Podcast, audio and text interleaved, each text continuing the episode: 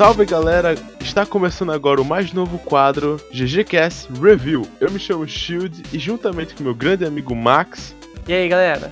Estaremos falando hoje do jogo Kurt Spell, um jogo de MMORPG que possui uma mecânica diferenciada, analisando o jogo, suas classes e mais. Fiquem ligados. O que é Kurt Spell? Nosso querido Kurt é um sucessor espiritual de Elsword e Grand Chase, dois títulos da empresa KOG, continuando sua história, mas explorando seu gameplay de forma completamente diferente. O título consiste como um jogo de combate dinâmico, com modos cooperativos contra bosses ou até mesmo PVP 2x2, onde o jogo vai se focar mais, que será uma batalha de dois jogadores se degladiando em uma arena. Agora falando um pouquinho da parte de criação do nosso Char personagem, ele tem um sistema meio inovador na hora de criar um personagem, aonde você, ao criar o personagem, você é levado a um questionamento, aonde você responde algumas perguntas que o jogo vai te caminhando e ele consegue formar 16 personalidades diferentes. Aí, a partir daí, ele indica qual é recomendado para você começar jogando, qual é a classe, qual é o estilo de jogo que se encaixa de acordo com as respostas que você entregou no chat. Após você responder e decidir qual classe inicial você vai começar, você é levado para a parte de personalização do personagem, aquela parte que todo jogador de RPG sabe que você vai perder pelo menos uma meia hora. E no caso aí você vem com as customizações do cabelo, pele, uh, rosto, estruturas, raça e afins. Agora para a lore, o jogo acontece após os acontecimentos de Grand Chase e Elsword, um futuro não tão distante no mundo de Artesia, onde os jogadores são denominados de Chasers, que são uma força rebelde contra o exército de Belatos e para a proteção de todos. A denominação do título, Kurt Spell, seria uma referência a um portador do caos, um desastre que foi forjado no mundo e é altamente temido e odiado pelos olhos da sociedade. Como o jogo ainda está no seu início, não é muito explorado da sua história, mas com sua premissa inicial já tenha muito a se desenvolver. Pode ser que o jogo em seu desenvolvimento final, até mesmo quando ele lançar completo, tenha uma história bem abrangente uma pequena, uma pequena ressalva, pessoal, lembrando que o jogo ainda está em beta, então meio que tudo está se construindo, tanto a história quanto os personagens. Agora falando um pouquinho das classes do jogo, que na, no Kurt Spell é denominado como Karmas. São quatro classes disponíveis, divididas em duas categorias. A primeira categoria são os Breakers, ou comumente denominados os Tanques. O seu primeiro Breaker é os, vão ser os espadachins, que vão usar uma grande espada. Eles têm o vigor predominante, podendo fazer mais movimentos durante o combate. É uma das classes mais iniciais do jogo, tem um gameplay bem intuitivo e básico para a introdução do jogo, muitos vão gostar de jogar. Agora, a segunda classe Breaker, Blazing Fist, é basicamente um lutador. Seu estilo de jogo, como não tem muito alcance ou poder, ele se baseia completamente em C6, onde seria os crowd controls. Você iria controlar o, o campo de batalha, derrubando o inimigo no chão ou jogando ele no ar. Assim facilitando muito as partidas PVP ou até mesmo contra certos bosses. Agora falando da outra classe, denominada como Slayer, é uma classe mais focada para dano, aonde você causa dano nos inimigos e tem mais controle da, de quanto de, de vida você está tirando do inimigo, ou do boss, ou da, do que seja. Eles são divididos entre a feiticeira, que é a, a Diabolic Witch, é, ela é focada em dano mágico, completamente dano mágico, e a característica dela é que ela é um dos personagens que tem a maior quantidade de mana do jogo. Por ela ser uma feiticeira e trabalhar com magia, isso faz até que sentido. Agora, outra classe da categoria dos Slayers é a Dance of Wind, que basicamente é um arqueiro, que no caso ele é focado também em dano bruto, só que no caso, comparado com a feiticeira, ele é focado em dano físico, a feiticeira é focada em dano mágico. Outra coisa, outra característica do arqueiro é que ele é um personagem muito ágil e conseguindo se esquivar de habilidades, tendo um dash muito eficaz. Porém, ele tem o menor vigor do jogo comparado às outras classes disponíveis até o momento. Então você tem então um certo controle de como é que você caça suas habilidades para você não ficar sem vigor, porque sem vigor no Curse Spell, um detalhe a se ressaltar, se você tá com vigor zerado, você não consegue usar nem as habilidades de dash, nem seus ataques básicos. Outro detalhe da classe de arqueiro, que é muito importante, é que a peculiaridade dele, digamos assim, ele possui a maior regeneração fora de combate, porque você, ao decorrer da batalha, você perde pontos de vida pro boss ou pros seus inimigos, e se você se afastar um pouco da batalha e ficar parado, você consegue regenerar uma parte da vida que foi perdida. Uma mecânica muito importante também do Kurt Spell, que é a parte que de, é, classifica ele como um jogo diferenciado, mais dinâmico, é a, é a tática de você estar tá usando o swap de classe. O que, que seria um swap de classe? Swap, para quem não sabe, é basicamente o termo de trocar, você mudar. Então, basicamente assim, você quando você escolhe uma classe principal, por exemplo, eu sou eu jogo atualmente de arqueiro. Então, eu tô jogando lá com arqueiro, tô causando dano no inimigo meu vigor como arqueiro tá baixo, minha mana tá baixa. O que eu posso fazer para mim, pra mim dar uma. É, contornar essa situação? Eu posso dar swap de classe e, por exemplo, supondo que minha secundária ficou. Eu defini que vai ser um espadachim.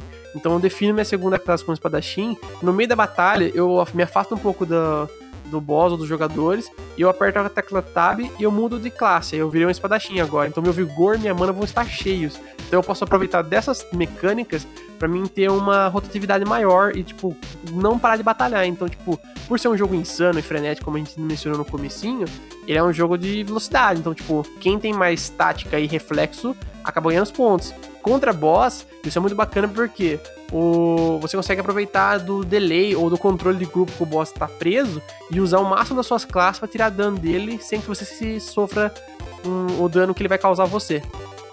Falando agora dessas táticas, dessas habilidades, falando um pouquinho de PVP. Como o jogo é focado em batalhas 2x2, ele tem alguns modos de jogo de PVP disponíveis no momento. Uma delas é o modo Conquista. Basicamente, é um jogo onde você entra você mais o aliado contra dois jogadores e tem um ponto no mapa onde você tem que ir lá e ficar nessa área. O quanto mais tempo você conseguir defender esta área, vai marcando um, um contador no, na parte de cima da HUD do jogo. E no final do tempo, quem tiver mais pontos, vence. Aí tem o clássico modo de PVP, que é o Deathmatch. O que seria o Deathmatch? Basicamente você e seu aliado contra dois jogadores.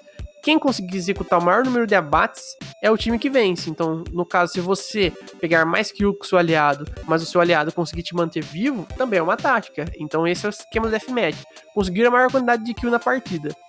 Outro modo PVP disponível é o modo bem standard de jogos é, de que tem PVP direto, que é o modo captura bandeira, que é basicamente tem uma bandeira no meio do mapa, você e seu aliado tem que correr e pegar essa bandeira e arrastar essa bandeira pro seu lado do mapa.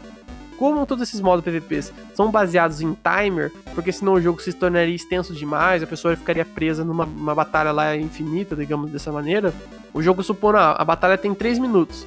Quem ficar com mais tempo dentro desses 3 minutos com a bandeira no seu campo, vence.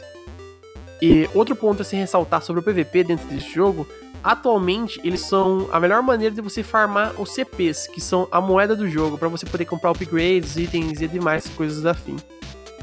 Agora para o outro ponto de vista das missões, as caçadas, onde você vai enfrentar a IA do jogo, por exemplo, são bosses ou até mesmo inimigos menores, Atualmente existe 10 tipos de missões diferentes, onde cada uma delas você enfrenta criaturas com mecânicas distintas, sendo missões onde você se encontra em um cenário 2x1 e outro 2x2, sendo dois jogadores contra duas IAs. Essas missões possuem um sistema de drop cosmético distinto para cada caçada. A sua taxa de drop varia com a dificuldade, o que isso resultaria em as missões de níveis mais fáceis, por mais que você não tivesse dificuldade em passar por elas, você também não teria uma recompensa significativa. Assim, enaltecendo o jogador a ir para as missões mais difíceis, e assim arriscar para pegar os, os melhores drops uma, um ponto a se ressaltar, no Kurt Spell, ele tem um sistema inteligente na quesito das caçadas, que tipo assim, a partir do momento que você enfrenta, por exemplo, você vai numa caçada um, para enfrentar uma criatura, ela tá no modo fácil, que é a mais simples que tem. Você foi lá e você ganhou, se essa batalha você fez em um tempo baixo, ou você causou muito dano, o que seja, você tomou pouco dano, essas, é, tudo o jogo leva em conta. Ele já promove para você a, o, a, o nível da missão. Então, tipo, ele tá fácil, ele passa pra próxima etapa.